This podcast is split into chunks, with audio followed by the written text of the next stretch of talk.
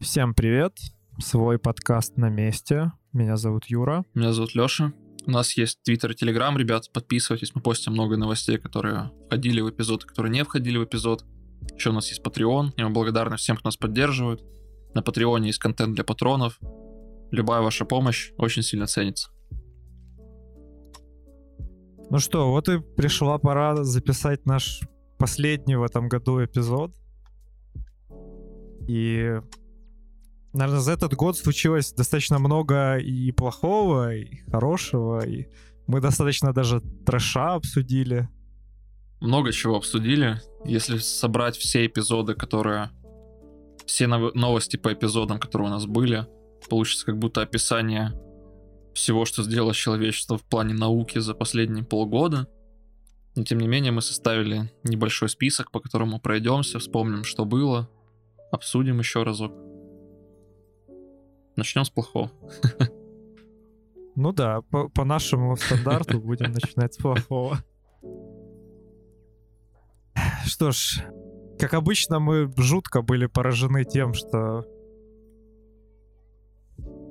как корпорации и люди вообще относятся к пользовательским данным, к безопасности и, в частности, к GDPR и сбору информации о людях.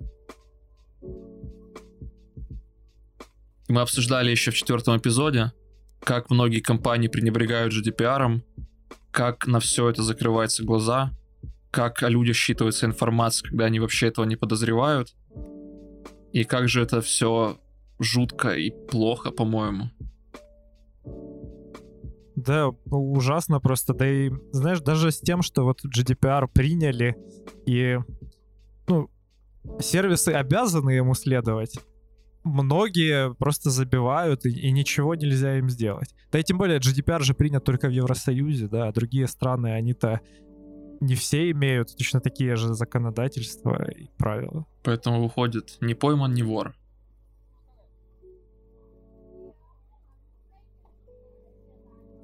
Давайте вернемся к четвертому эпизоду и как раз вспомним, что же мы тогда обсуждали.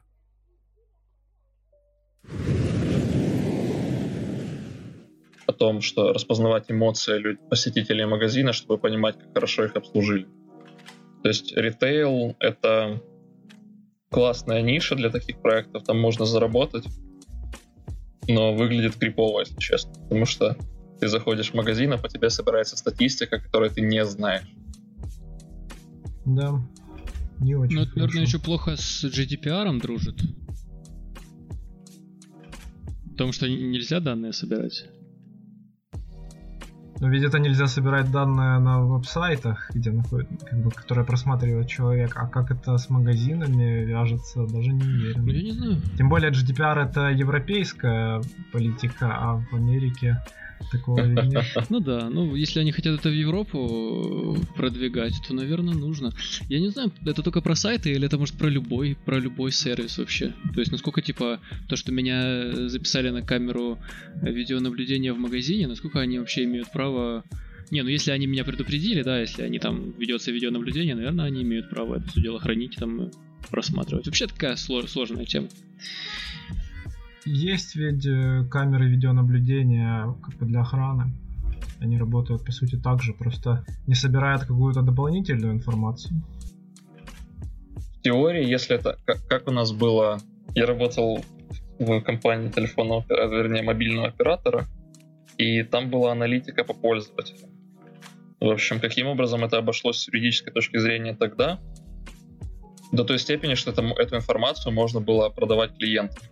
Когда ты продаешь агрегаты данных, то есть без, ну, условно, лицевого счета человека, то все, ты чист перед законом. Потому что это каким-то образом обработанные, усредненные данные. Соответственно, продавать аналитику таким образом и, возможно, собирать аналитику таким образом может получиться. Но все же, по-моему, у нас было какое-то подтверждение от пользователя. Но тогда оно как выглядело?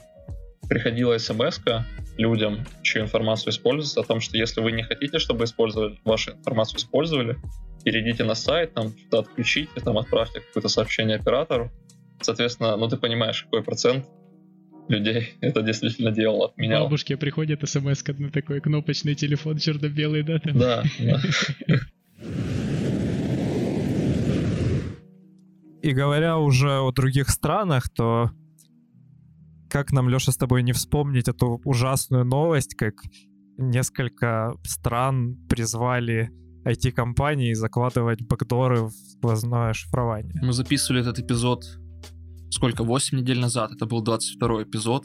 Я до сих пор поражен тем, как это ужасно звучит. Представляешь?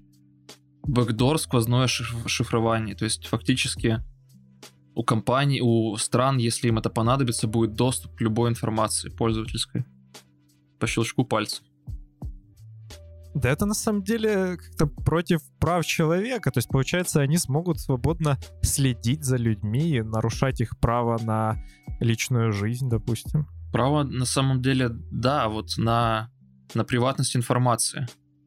Знаешь, мы живем в то время, когда интернет и когда пользование, пользование приложениями становится просто обыденностью, когда ты не можешь без этого даже существовать нормально. Я имею в виду, ну, разумеется, кроме выбросов, типа людей, которые живут в племенах, неважно. да, пользоваться интернетом становится тем, чем ты, без чего ты не можешь жить. И когда так нагло просто вырывается в твою личную жизнь, это то же самое, если бы сейчас ко мне пришла милиция и сказала, типа, сори, мы тут перевернем твою кровать, посмотрим, что под ней. Ну да, действительно, как будто ворвались к тебе в дом. И я помню, меня тогда вообще удивило очень сильно, что и на самом деле есть э, какой-то комитет или даже организация из э, там, пяти стран, насколько я помню. Там было много вот стран. Организовали это все. Мы тогда с тобой еще обсуждали, что они так быстро смогли подписать и придумать эту петицию, но так много времени тратят на другие важные вещи. Например, происходят, происходят часто сейчас взломы различных приложений или различных компаний, которые имеют как раз таки доступ к приватной информации, и все как будто на это забивают. Кибербезопасность, киберполиция, она как бы существует, но как бы нет. Да, но при этом, как только вам понадобились доступы к приложениям, так, пожалуйста, сразу же и петиции, сразу же и подписи, что угодно.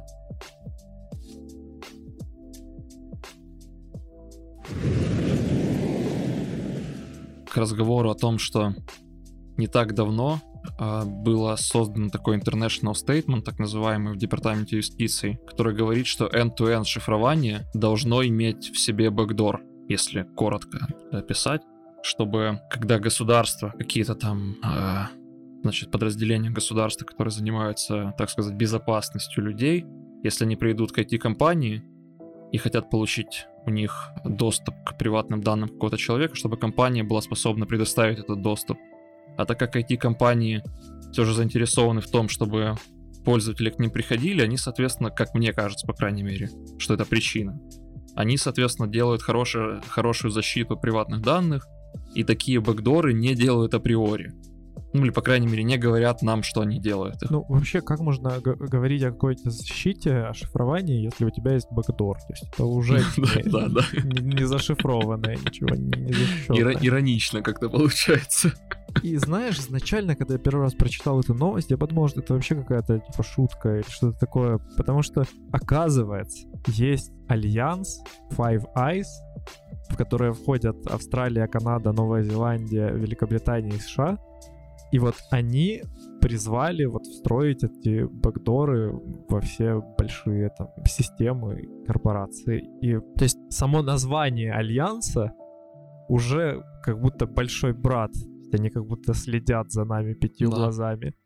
И они говорят, что это для того, чтобы вот бороться с незаконным контентом и, мол, защищать уязвимых. Sexual harassment и child abuse, как они пишут. Так вы понимаете, это проблема общества, это не проблема этих сервисов и систем. Да. Решайте это на уровне общества. Я всегда поражался, как люди пытаются фиксить, особенно государство и общество, пытаются фиксить такие проблемы, вот, знаешь, заплатками. Типа, развивайте образование, повышайте качество жизни, повышайте медицину, повышайте уровень осознанности детей, не знаю, уровень понимания людей, что такое приватные данные, что такое публичные данные, как работает там интернет и все прочее. Нет, типа, давайте сделаем бэкдоры везде, чтобы кто угодно мог туда зайти и получить, что нужно. Да, идея максимально глупая и наверное, со стороны вот государства это самая простая идея, когда не нужно тратить деньги на действия для улучшения жизни людей, для их защиты, а можно просто сказать кому-то, сделай бэкдор, я потом приду и посмотрю, что там кто Да. делает. И это целое заявление, да, как я сказал, International Statement. Они создали вот этот пакт, они описали, что они хотят получить от компаний. Они даже написали, что будет в противном случае, если они не сделают. И они вот как раз таки пишут, что... а, слушай, я, может быть, немножко сейчас преувеличиваю, но когда я читал, мне, по крайней мере, так показалось, что они, знаешь, как будто между, между строк это пишут. Что вот если они не создают, э, не создают такие бэкдоры, то в противном случае они создают риски для сообщества. Риски, которые приводят к терроризму, к пропаганде, к child abuse, там, sexual harassment и многим-многим дру- другим вещам. И все это описывает, как будто ты или с нами, или против нас. Нет другого варианта. Ну да, оно вот звучит именно так. И что меня еще поразило, это то, что они говорят, что other stakeholders тоже могут иметь доступ к этим бэкдорам и к данным. То есть, получается, человек, у которого есть какое-то влияние в государстве или какая-то позиция, там, он может запросить эту информацию для каких-то своих целей. Я думаю, что даже глобальней. Стейкхол- Стейкхолдером обычно подразумевают человека, который имеет какую-то долю компании или какую-то долю проекта. Ну да, но в этом случае компания это государство, то есть получается какой-то государственный служащий. Я думаю, что... Я, может быть, ошибаюсь, но мне кажется, что если они так пишут, то даже человек, который имеет долю компании, может запросить данные, просто юрлицо. Ну, то есть ты хочешь сказать, что кто-то сможет купить эти данные просто? Я думаю, что да. Ну, вполне может Я быть. надеюсь, потому я надеюсь, что нет, но думаю, что да. Может быть, потому что на самом деле и это не расписано подробно. Это очень размытая формулировка, что другие other stakeholders, они тоже могут получить доступ. Да. Тогда вот зачем, зачем вообще это шифрование? А давайте вы просто скажете не, не шифровать.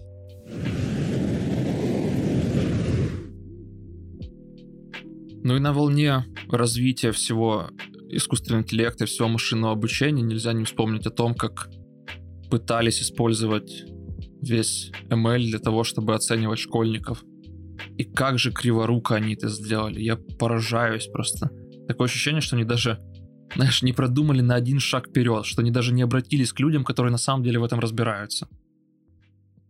Ну да, так, так и вышло на самом деле. Ведь даже министр образования извинялся за, э, за то, что они приняли такое решение.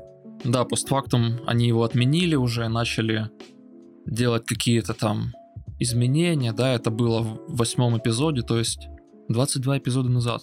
Черт знает когда, 22 недели назад. Да, очень давно. И знаешь, очень очень обидно, что люди не хотят даже разобраться перед тем, как что-то внедрять или использовать. Это звучит как, как минимум инфантильно. Знаешь, придумали что-то, сделали, налажали и потом исправляют. Не чтобы сначала подумать, как это может обернуться для вас, чтобы не делать этих ошибок. Ну да, получается, в этом случае учатся на своих ошибках. Замечательно. Страдают школьники.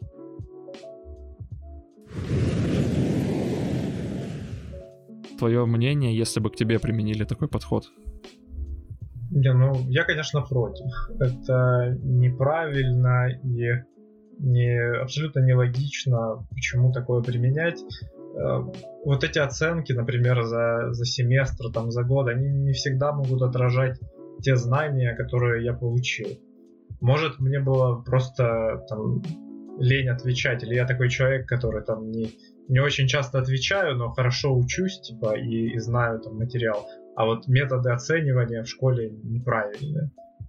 И оценивать вот с помощью одной модели всех подряд, там тем более в различных странах, Да, да, Это- различных стран. мне кажется, неправильно. Хотя есть моменты довольно-таки спорные.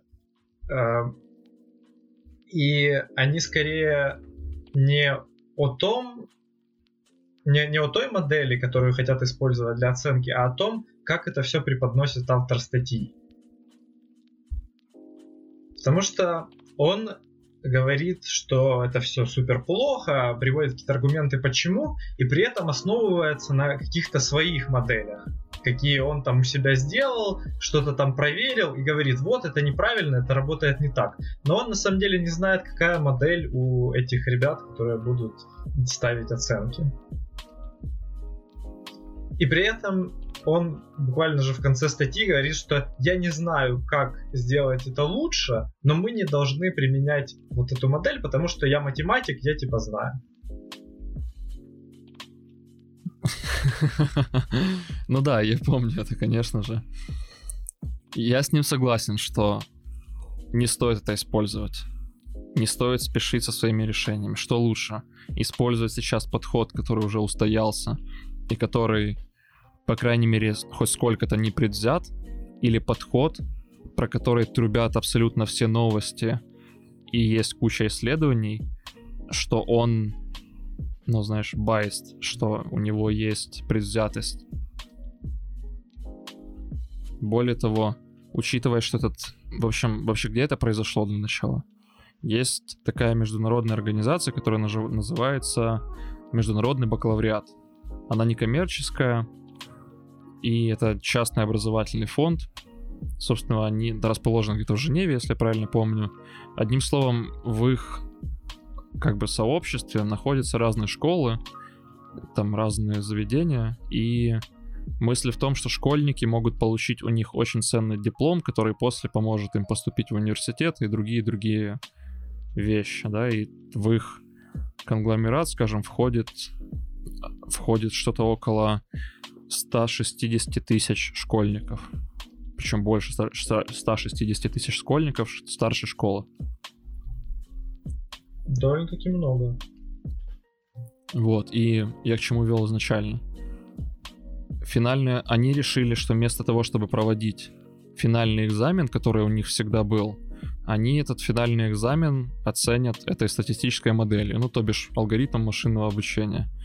И так выходит, что этот финальный экзамен который у них называется Living Examinations, он может весить в некоторых университетах Европы и Азии около 90% от всей оценки. То есть, если вдруг так получилось, что эта статистическая модель дала тебе плохой результат, то по факту она перечеркнула все твое образование и жизнь.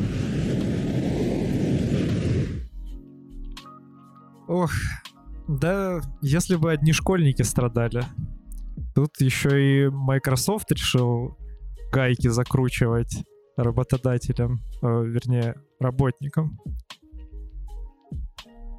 Буквально несколько, буквально один эпизод назад мы обсуждали, как Microsoft запатентовала целую систему, которая будет, будет выдавать аналитику по тому, как успешно прошла встреча, основываясь на body language, основываясь на температуре комнаты, на том, как вы общаетесь, о том, куда вы смотрите, залипаете ли вы в телефон или в ноутбук, и вообще что вы там делаете. Ну, простыми словами, будет просто следить за сотрудниками и выдавать им какую-то оценку. Ну и тем более у них же есть и второй продукт, который, в общем-то, и следит за тем, насколько продуктивно сотрудник э, работает. Такой большой брат получается на минималках. Да, идем к антиутопичному укладу жизни.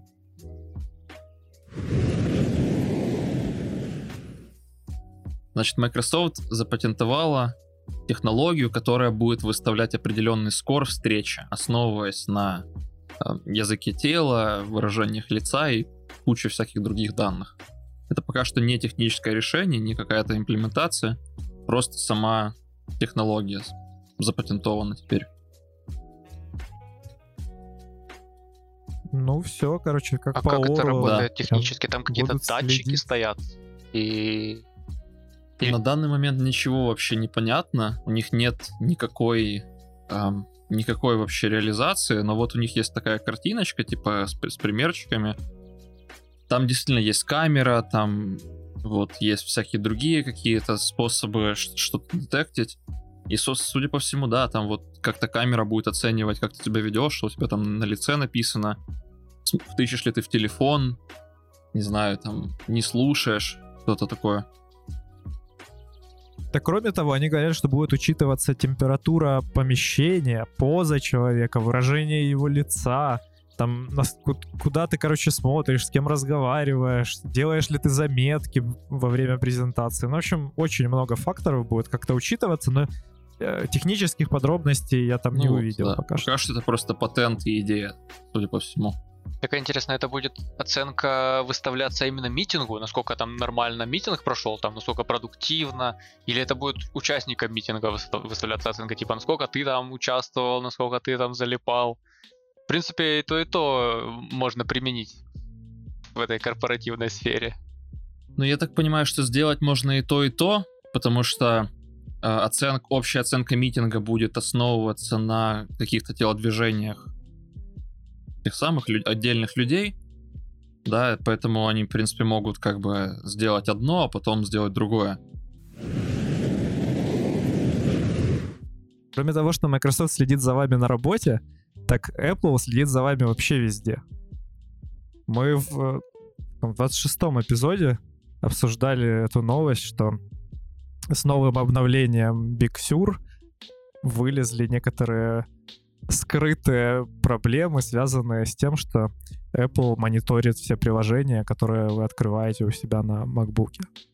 Я хотел бы сказать, что не ожидал такого от них, но на самом деле ожидал. Знаешь, у них просто разные подходы с Microsoft. Microsoft вот судит по тому, в какой комнате на- ты находишься, да, и там тебя как бы по рукам бьет. А Apple нет. Apple просто смотрит, что ты делаешь в свое личное время, где угодно, в каком угодно месте. Не, ну знаешь, это объяснимо тем, что Microsoft, ну все же такой бизнес-ориентированный. А Apple делают технику чисто для, для любых клиентов. И, им, в принципе, все равно следить за корпоративным сегментом или за обычными людьми. Они следят за всеми, и не парятся. Мы мясо, да?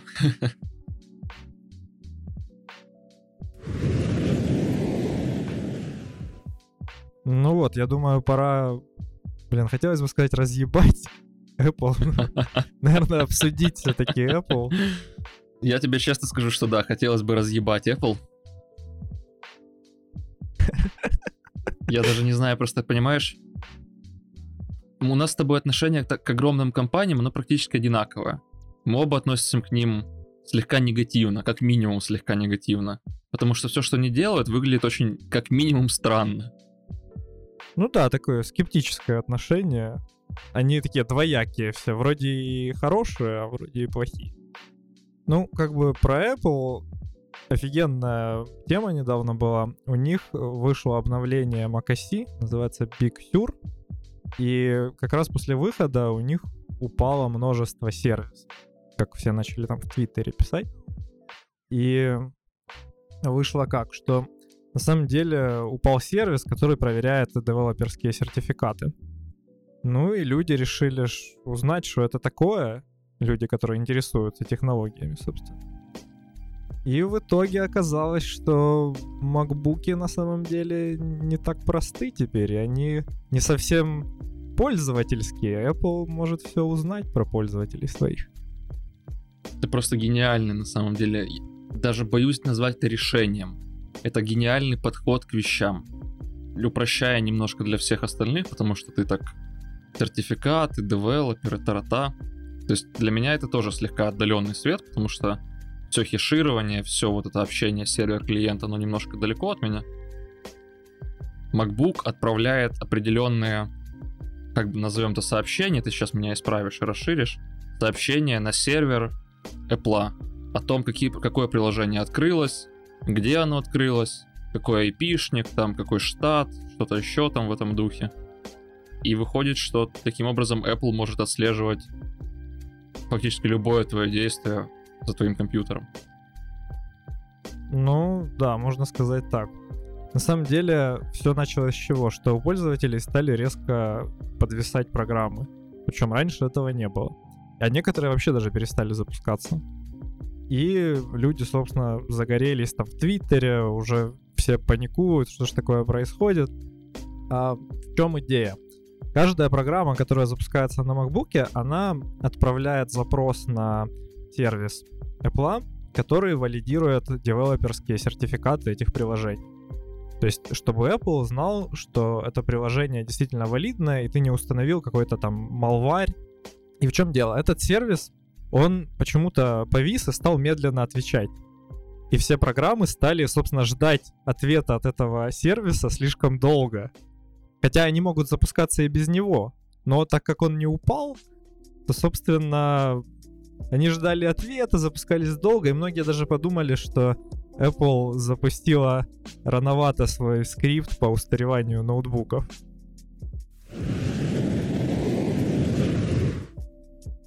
Ну что, а теперь пора перейти к трэш-новостям. Не только мы обсуждали самое плохое, но и более веселые вещи, много чего забавного происходило за все это время, много разных достаточно глупых изобретений было сделано. Ну и вот, например, одна из них не изобретение, конечно, но номинация, скажем так. Шнобелевская премия 2020 года. Ох, наша любимая, прям. Я помню, как мы ее тогда в 21 эпизоде активно обсуждали, еще гости у нас были. Просто прям, же смеялись. Сейчас мы вам напомним, какие были номинации на Шнобелевскую премию в этом году.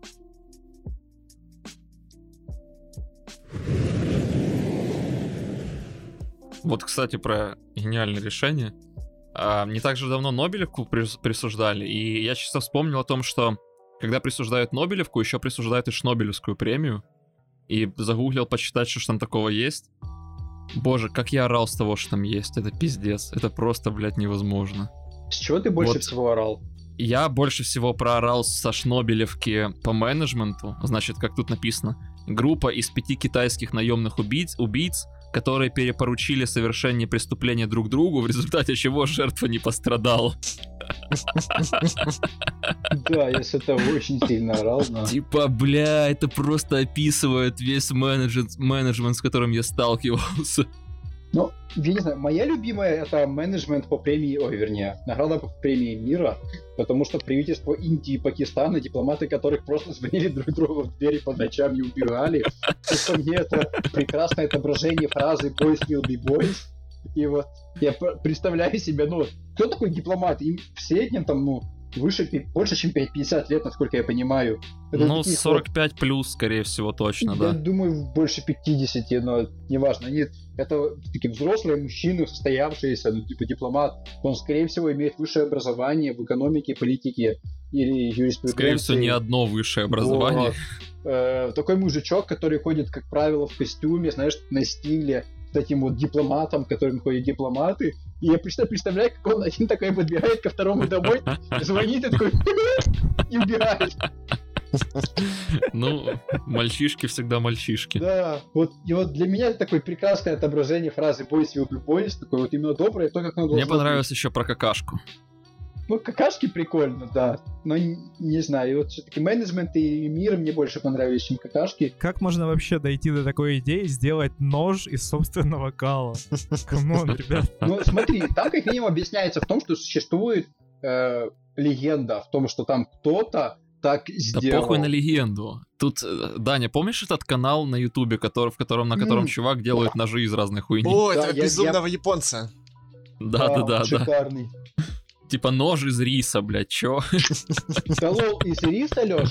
Из риса я еще могу себе представить. Он как-то сделал нож из желе. Из желе. Ну, да быть точным, он сделал его, по сути, из желатина кристаллизированного, потому что он высох. Но заголовок звучит типа нож из Самый желе. острый нож из желе. Ну, давай тогда не любой нос из желе, скорее всего, является э, самым острым, потому что других просто нет. Хорошо. Никто больше этого не делал. А как вам нож из дыма? Но нельзя вспомнить про великолепных, потрясающих японцев. Просто что не изобретение, то... Ну, говно. Я уж, не дай бог, подумал, шедевр, скажешь. Э, ну... Оказалось, такие говно. Ну, на грани, на грани. На грани, да. Нельзя не вспомнить 13 эпизод, когда мы обсуждали какашечного робота. Как он там, черт возьми, называется? Дора Бора? Тора О Дорога. боже, неважно. Ты до сих пор так и не выговорил.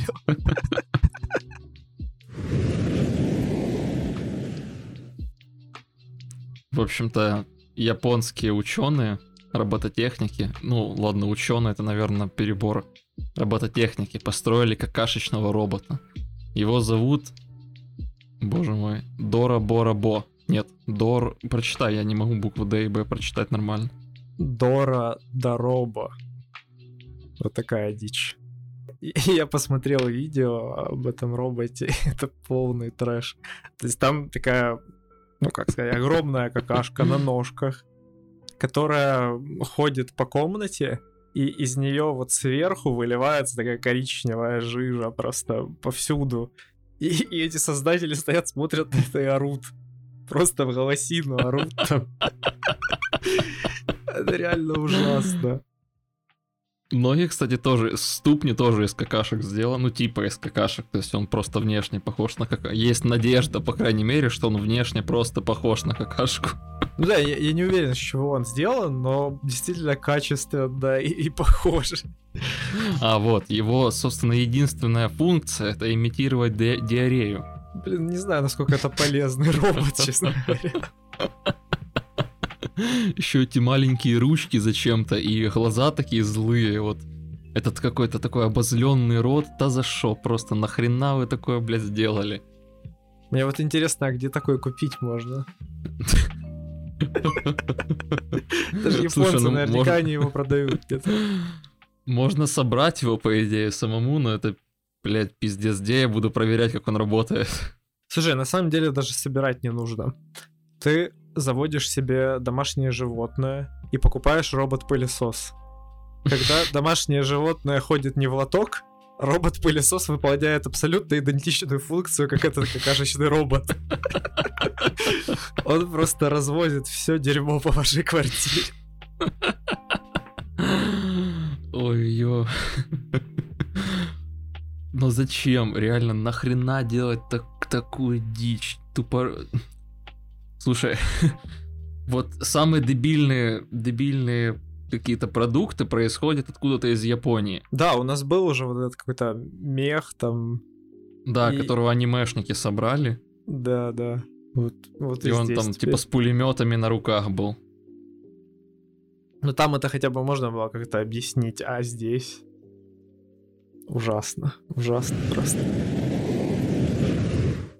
Ну, я считаю, что эта новость и другая новость про искусственную мошонку это вот просто одни из лучших трэш новостей, которые у нас были вот за все время. Вот искусственная мошонка это топ-1 новость у меня, да. Я думаю, топ-1 даже у наших слушателей, судя по прослушиваниям наших эпизодов. Там очень цепляющая картинка, понимаешь? Не часто ты заходишь на канал подкаста и видишь там яйца.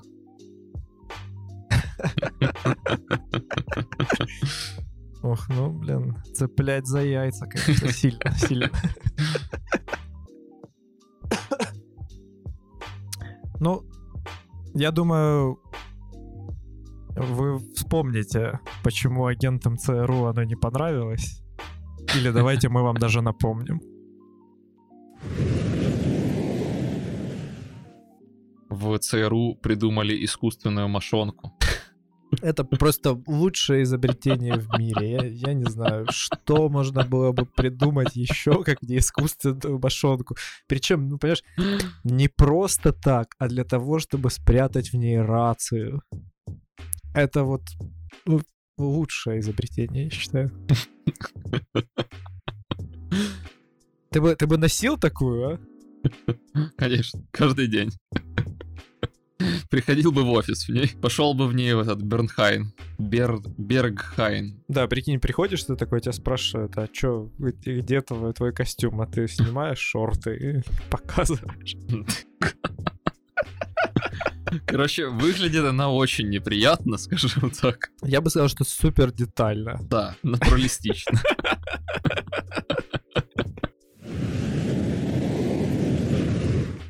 Наверное, в 2020 году поезд верности нет, не так актуален, потому что мы все постоянно сидим дома. Но в 21 эпизоде мы обсуждали как раз таки недавно выпущенный поезд верности. о том, как, ус- как он устроен, и о том, что он может заблокировать тебе как бы все хозяйство навсегда. Да, действительно, эта тема, видишь, она пересекается с дырами в безопасности сервиса. А вот если бы там был бы бэкдор, то вот тогда бы не заблокировало. Ну тогда можно было бы использовать бэкдор да. для разблокировки.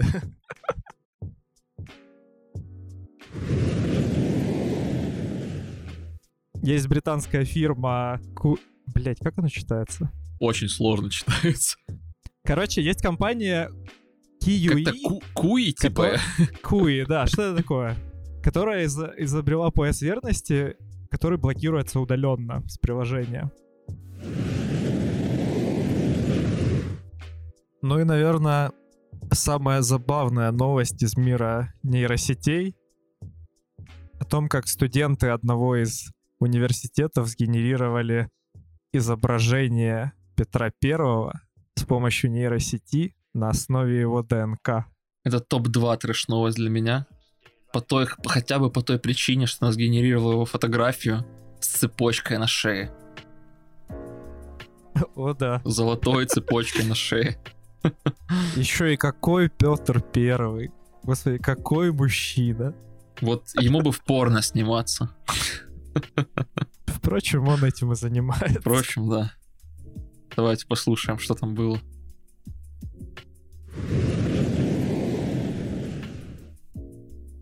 Ну вот э, следующая фотка, которая вызвала у меня немного другую реакцию, скорее дикого ора, это фотка сгенерированного Петра Первого. Боже, я так орал, честное слово, я так орал. То есть, насколько я понял, э, студенты какого университета, не помнишь? Это Санкт-Петербургский государственный университет. Но только я не знаю по поводу студенты или не студенты, там написано генетики.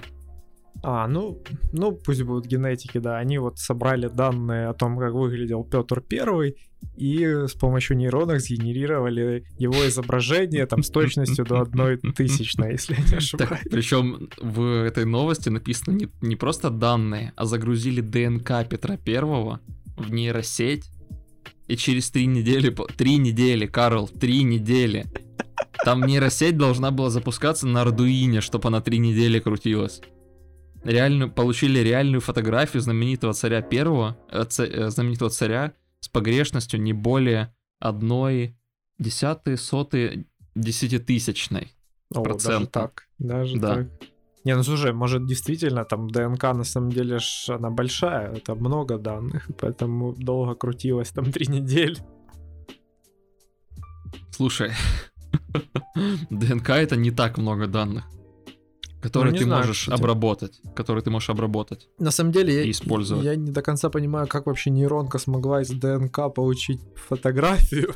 Слушай, давай вообще начнем с фотографии и с того, что этот чувак на фотке с золотой цепью на шее. Да вообще да. Кстати, ты знаешь вообще, кто этот чувак на фотке? Не, не знаю, честно. Я когда готовился, я нагуглил, кто это. Я пытался эту новость прошерстить очень сильно, чтобы понять, насколько это вообще вброс. Я не нашел оригинального источника, но я нашел, кто это такой. Это некий Рон Джереми. Американский порноактер и режиссер, член гильдии театральных актеров США. Не, ну слушай, между прочим, когда я гуглил, типа, фотки Петра Первого и сравнил с этой фотографией, ну, мужик действительно похож. Ну, а для Петра Первого, который снимается в порно, придумали идеальное приспособление. Экшн-камеру для пениса.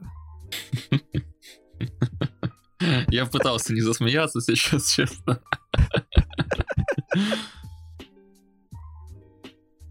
И ведь Ну, знаешь, очень удобное приспособление, наверное. Видишь, можно и в порно сниматься, и с парашютом прыгать, как нам показывали в видео, промо-ролике, вернее, к этому приспособлению. ну, так сказать, и на дуде греть, да. Слушай. Тут недавно выпустили экшн-камеру для пениса. Я считаю, Охереть гениальное просто. изобретение. Просто вот оно, оно перевернет игру в мире секс-игрушек. Есть компания какая-то Jules, и они анонсировали камеру для члена. И все думали, что это шутка, а потом реально ее показали в трейлере. И там еще такой забавный трейлер. Э, Мужик прыгает с парашютом, и показывают, э, ну, как бы его съемку сзади, как будто вот он собирается, и потом он прыгает, и в этот момент камера переключается, и показывают, как бы, дилдо, на котором прикреплена эта камера, и оно летит вместе с чуваком там на этом парашюте.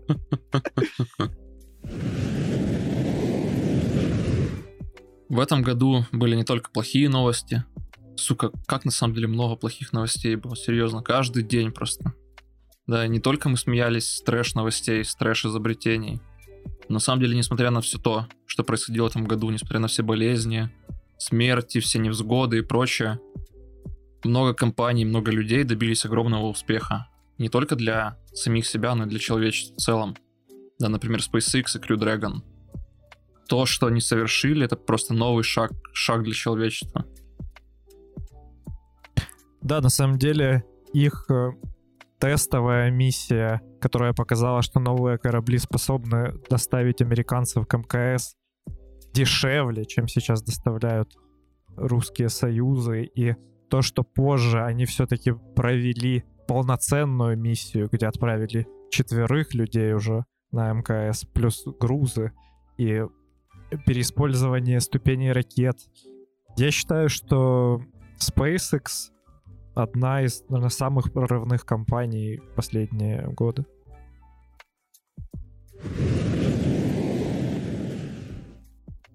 Знаешь, вот пока мы, пока мы думаем, как бороться со всей со всей этой хандрой, как заставить себя поднять жопу, как перестать быть lazy bitch, какие новые статьи про мотивацию почитать. Я думаю, что если бы у нас было... Если мы были бы, одним словом, очень сильно привязаны к чему-то, то мы бы, несмотря на, на любую эпидемию, мы бы продолжали заниматься этим делом. Вот, например, был запуск Falcon 9, ракеты от SpaceX. Что ты вообще думаешь по этому поводу? На самом деле это большой этап для США, потому что таки это должен быть первый пилотируемый старт с э, территории США за последние 9 лет. Вот и его ждут немногим меньше, чем ждали первый полет на Луну. Э, Раньше было как? Были, была программа Shuttle для постройки МКС вместе с Россией. Э, Она активно продвигалась, но она лишь была скорее временной. И в качестве замены готовился еще один корабль Орион, и для него ракета-носитель RS-1, но при Обаме в 2010 году финансирование прекратили, и стартовала другая программа, она называется Commercial Crew. И в рамках этой программы Boeing и SpaceX они вот получили контракты на разработку космического корабля. Помнишь, какие там были костюмы? Такие прям совсем-совсем необычные.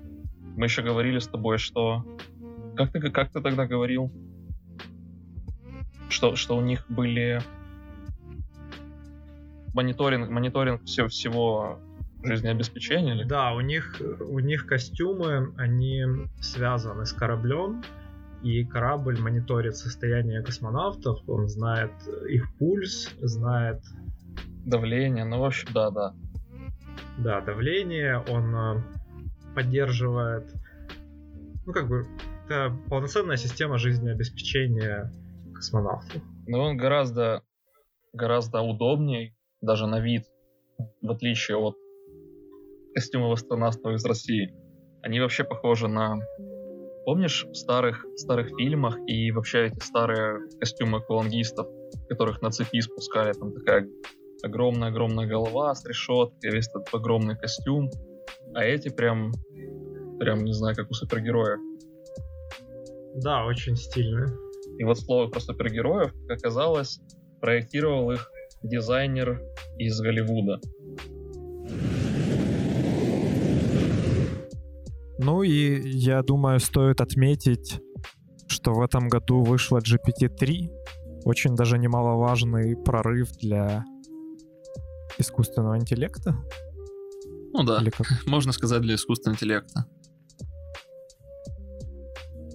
Мы много шутили еще об этом. Да, много-много шутили об этом, много обсуждали, несколько раз даже. Началось это со второго эпизода, примерно в то время она вышла. Несмотря на все наши шутки, замечания, несмотря на все замечания в интернете, которые вы сможете найти, GPT-3 действительно большой-большой прорыв. Да, не так хорошо она работает, как мы хотели бы, не так хорошо она устроена, как мы хотели бы, не так хорошо ее обучали, как мы хотели бы, потому что, по сути, что произошло?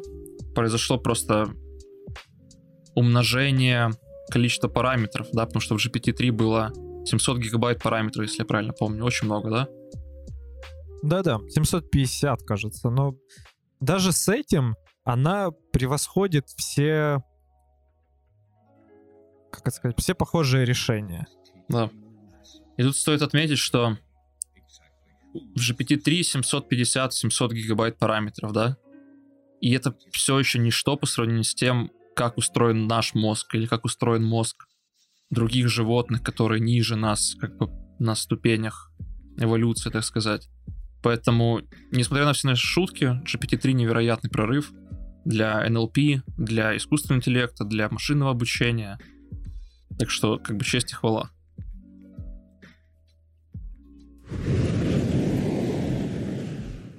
Если собрать много таких заметок, то, переходя на следующую новость, можно попытаться обучить нейронку на них.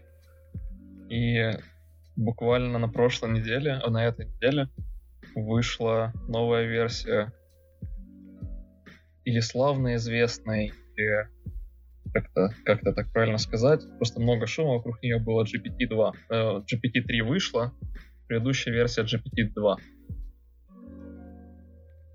Просто огромная сетка. Я когда увидел, сколько там весов и параметров, ну, с ума сойти можно. 150 миллиардов параметров. И все веса нейронки весят 700 гигабайт. 700. Но это дома не поднять явно. То есть для этого нужен ну, Ну, У нормальный меня сервер. SSD на 512 на ноут и HDD на 2 терабайта. То есть я, я разве что смогу загрузить его на HDD. И что я с ним дальше буду делать? Да, есть, Ну, конечно... Посмотришь на все. Ну да, посмотрю на веса, так слушай, оно качаться у меня будет. Ну и раз мы вспомнили уже про мозг, то грех не вспомнить достижение нейролинк, которое Илон Маск презентовал в этом году на, вернее, при помощи свиней. Несмотря на то, что эта презентация была снова же устроена для, в первую очередь для найма новых людей, тем не менее большой-большой скачок произошел в результатах. Они смогли действительно считывать и даже предсказывать движения, которые... Правильно я говорю? Я просто уже слегка плохо помню. Это был какой 15 эпизод. Да, они, по-моему, ведь считывали сигналы со спайков, с нейронов. Фактически спайки считывали, предсказывали, какое следующее движение будет делать свинья, правильно? Да, да, так, так и было. Соответственно, да, даже несмотря на все это, несмотря на то, что результаты пока что как бы не несут огромной практической пользы, это большой-большой прорыв и следующий шаг в понимании того, как устроен наш мозг и как взаимодействовать с нашим мозгом.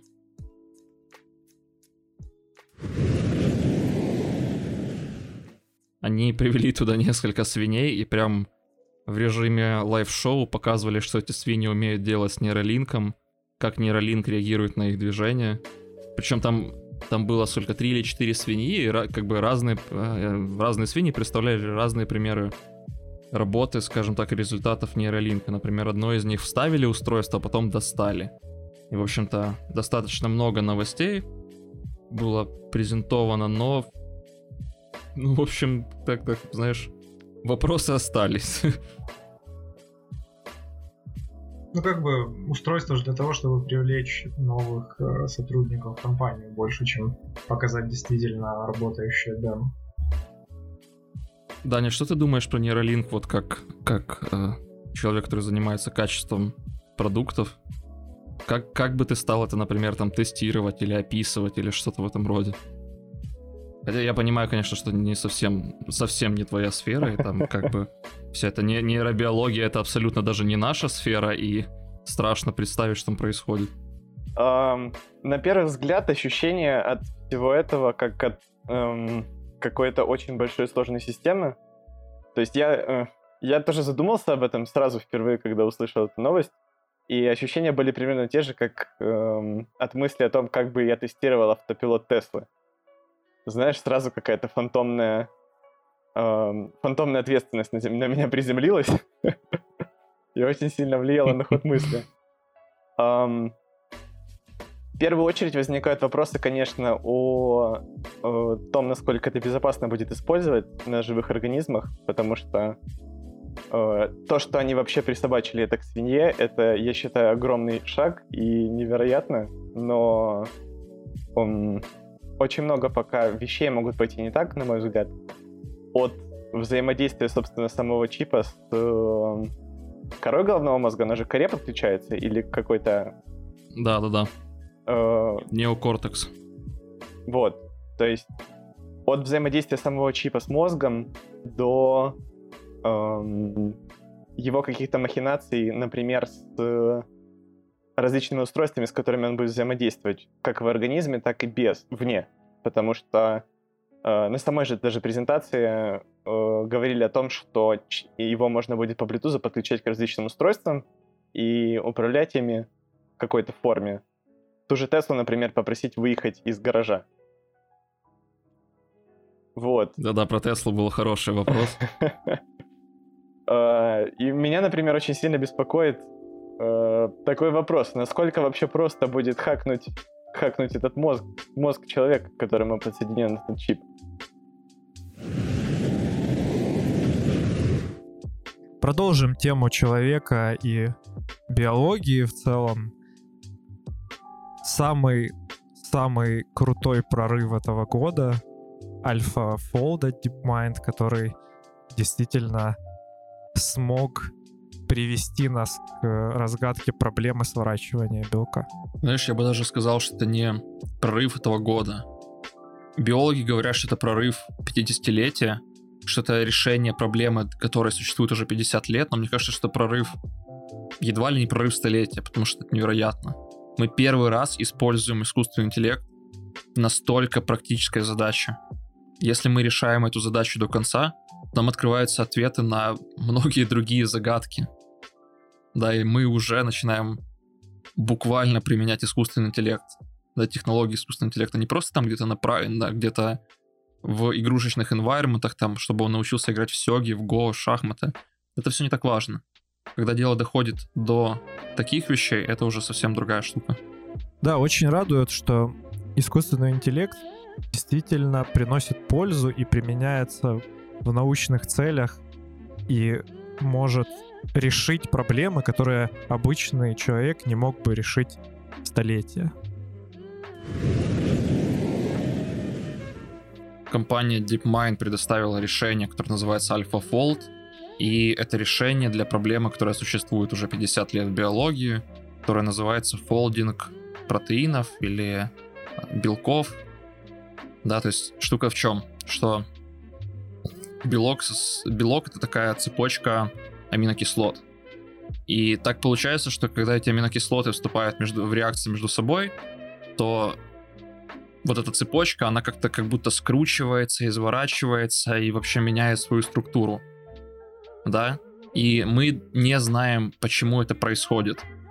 И мы бы хотели уметь предсказывать, как будут сворачиваться вот эти вот цепочки, чтобы, если мы научимся это, если мы поймем, как они будут сворачиваться, сможем спрогнозировать, тогда мы будем больше понимать о белках, тогда мы больше будем понимать о мире в целом, это поможет нам бороться, например, с болезнями, потому что мы сможем, вот, например, э, если бы мы знали, как, как устроен белок для там, короны, которая сейчас распространяется, да, то мы бы, наверное, смогли бы быстрее создать для нее лекарство. Нельзя не вспомнить нескольких роботов, которых мы обсуждали в этом году. Например, Disney презентовала нам робота с человеческими глазами. Это робот, который действительно имитирует то, как устроен человек. И он выглядит здорово на самом деле. Ну да, и он сможет развлекать людей в парках Диснея, и это будет не страшно и не кринжово, а будет очень даже человечески. Знаешь, ведь штука еще в том, что сейчас его используют, будут использовать для такой банальной цели, как развлекать людей. Но когда мы начинаем говорить про robotics, когда мы начинаем говорить про вот этот human-machine interaction, нам очень хотелось бы, чтобы роботы были похожи на нас, чтобы они были такими очеловечными. Помнишь этот, это видео с их презентации, где ты подходишь к роботу, а он голову слегка поворачивает, как будто он тебя слушает? Разве это не, не классно? Да, это очень круто. Я все время вспоминаю фильм «Я робот», где вот тоже были, ну, более-менее похожи на людей роботы. Насколько же они приятнее выглядят, чем просто какие-то машины ужасно собраны.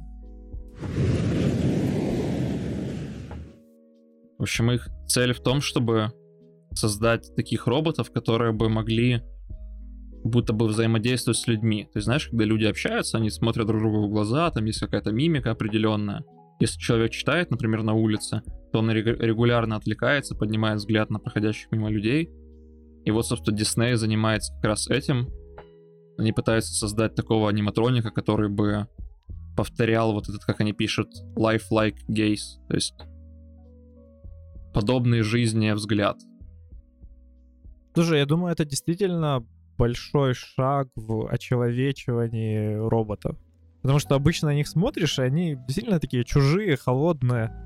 И ну, ты понимаешь, что это действительно робот, и он не так приятен тебе.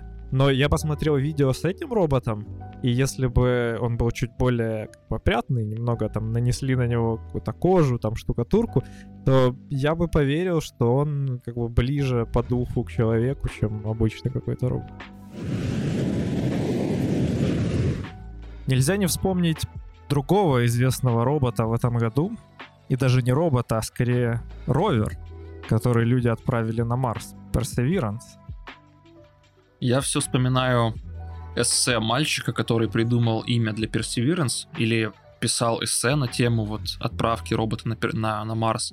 Помнишь, как он говорил, что мы называем роверы вещами, которые свойственны человеку. Мы называем его endurance, не только роверы, а другие вещи. Да? Мы называем их endurance, мы называем их curiosity, мы называем их другими именами.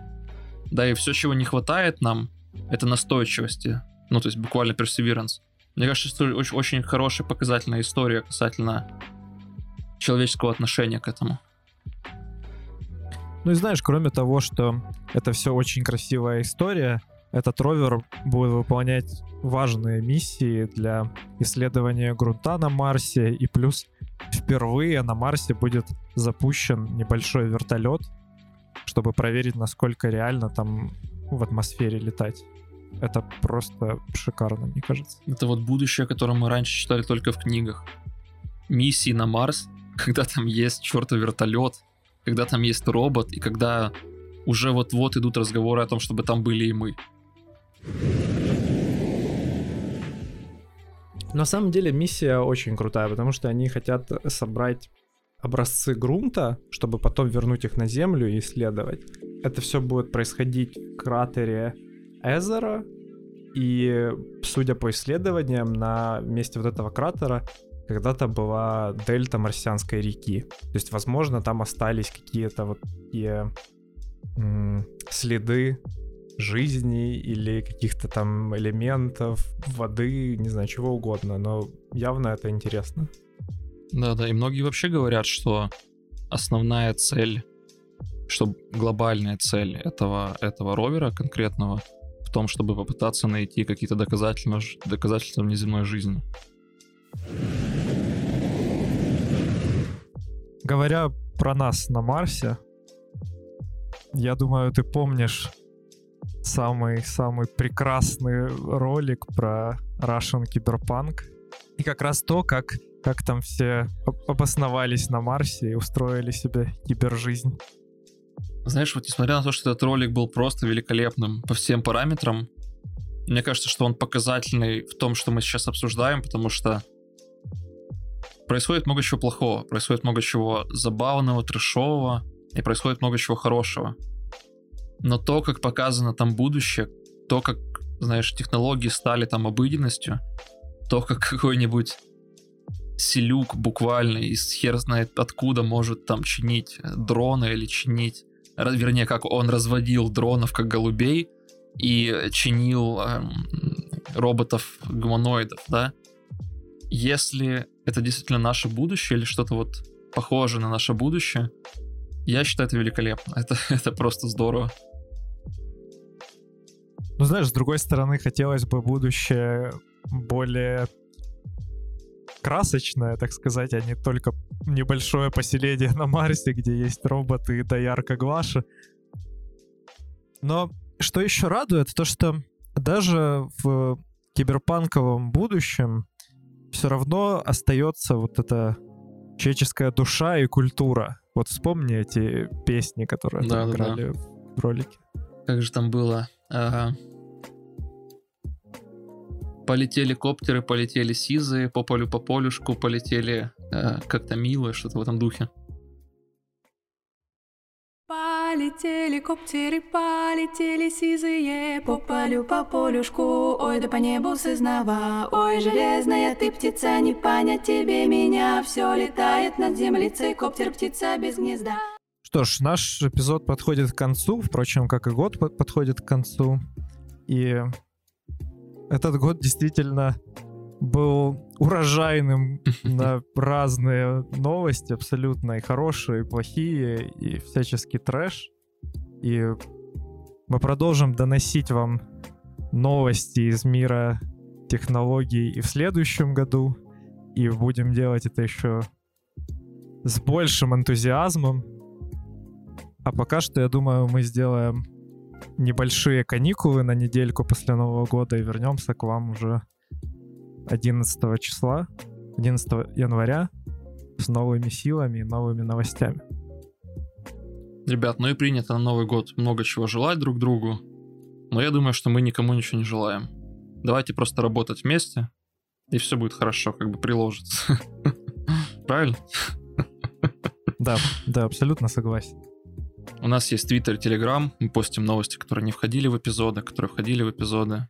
Мы запостим наш личный топ новостей за наш подкаст фактически, да, за те полгода, что мы как бы живем и существуем. Будет еще статистика наша, будут какие-то другие новости. У нас есть еще Patreon, в котором много, много контента для патронов, и мы благодарны всем, кто нас поддерживает. Ну и на этом все. Это был свой подкаст. Пока.